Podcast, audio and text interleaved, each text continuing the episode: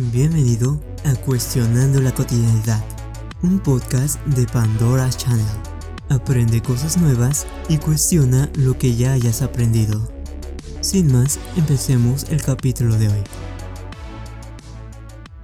Hoy vamos a hablar de un tema algo curioso. ¿Qué tanta diferencia hay entre imaginar y recordar?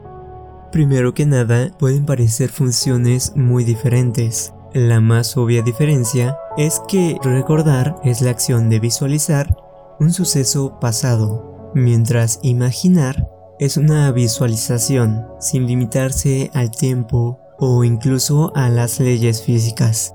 Sin embargo, puedes creer estar recordando cómo era tu infancia, por ejemplo, cuando en realidad lo que haces es imaginar en base a unos pequeños puntos claves que recuerdas.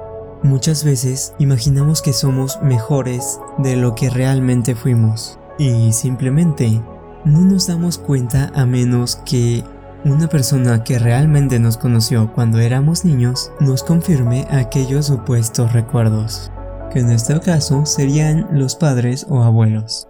Y también hay un conocimiento popular donde se espera que los niños tengan una creatividad mucho mayor a las de un adulto.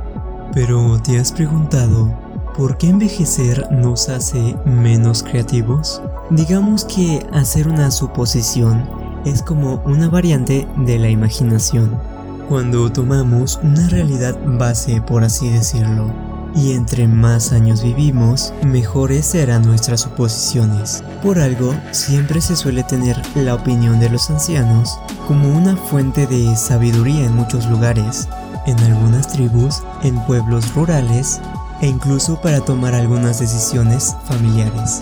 Sin embargo, al tener unas suposiciones tan buenas, no dejamos espacio para la creatividad, aunque sinceramente es un poco ilógico de pensar, pues si algo pasa de la misma manera 100 veces, probablemente ocurra de igual forma un par de veces más.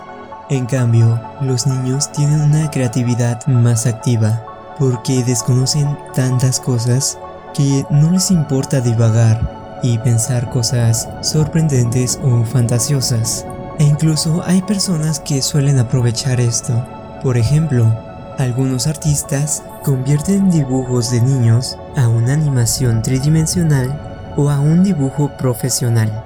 Incluso si te interesa, hay un video llamado Drawing with My Kids, en donde precisamente muestra eso, donde un ilustrador hace de manera profesional los dibujos de su hijo. Y realmente quedaron bastante sorprendentes. Pero bueno, ya que tenemos claro que la imaginación se limita en múltiples ocasiones, los procesos de recordar e imaginar se basan en sustratos neuronales similares, incluido el hipocampo. Sin embargo, en el 2014, un estudio en el que se utilizó resonancia magnética funcional y otras dos técnicas de análisis, una univariante y otra multivariante, pusieron a prueba esta predicción. Por cierto que el artículo está disponible en mi página web. A final de cuentas, el análisis multivariado probó que se expresaban diferentes patrones. El detalle es que aunque existan sutiles diferencias fisiológicamente, el recordar cómo jugabas en algún parque, a imaginar que te avientas en paracaídas desde un barco volador, puede ser bastante diferente, pues simplemente no son cosas que se parezcan mucho, así como estas dos palabras pueden mezclarse constantemente. Puedes imaginar otras variantes del pasado con la clásica pregunta de ¿qué hubiera pasado si te hubieras ido por otro camino, hubieras estudiado otra cosa, si fueras del género contrario y cualquier otra variante? O también podrías recordar cosas que imaginaste en el pasado sobre el futuro. Así que la siguiente vez que estés recordando algo, pregúntate si realmente lo estás recordando. Esto fue todo en el capítulo de hoy. Te recuerdo que puedes suscribirte gratuitamente, donde encontrarás nuevo contenido cada dos días. O si lo prefieres, entra a nuestra página web www.pandoraschannel.top con nuevos artículos diarios. Espero que estés teniendo un excelente día y si no, que estés haciendo algo para mejorarlo. Sin nada más que agregar, hasta luego.